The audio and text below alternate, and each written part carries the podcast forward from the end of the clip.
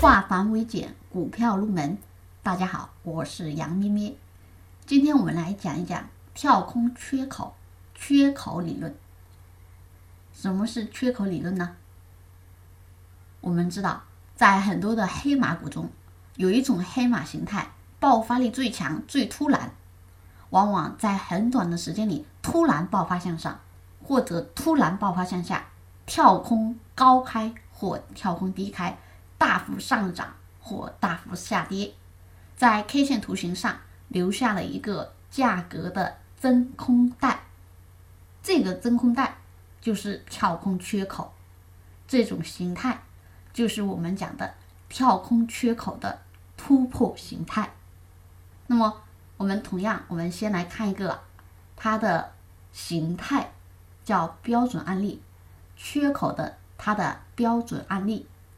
首先，我们看一个向上的跳空缺口，大家看一看啊，这个个股呢，本来它是不紧不慢的，对吧？在慢慢的爬，没有创出新高。股价呢也不见动静有多大，直到它的这一天，它的这一天看到没？直接跳空高开，直接跳空高开，股价呢很快在短时间里呢涨了很多。那么这里出现的这个跳空高开的缺口，它就是我们今天要讲的缺口理论当中的向上跳空的缺口。好，跳空之后，股价延续上涨，对吧？所以我们说，去看缺口向上还是向下，对于我们研判是很有辅助作用的。再来看一个，刚刚我们看的是向上的跳空缺口，现在我们看一个向下的跳空缺口，因为我们知道股价是有涨有跌，既然有跳空高开。也有可能跳空低开，这个案例呢，它就是跳空低开，股价原本呢前面动静不大，对吧？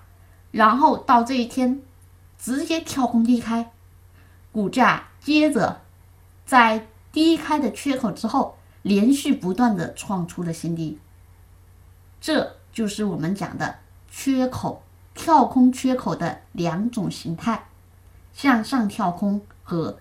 向下跳空，那么显然向上跳空是看多的力量在集聚，在很短的时间里爆发；向下跳空呢，空方的力量非常强大。好，那么以上是我们跳空缺口今天分享的内容，更多股票知识可以查看文字稿或者留言。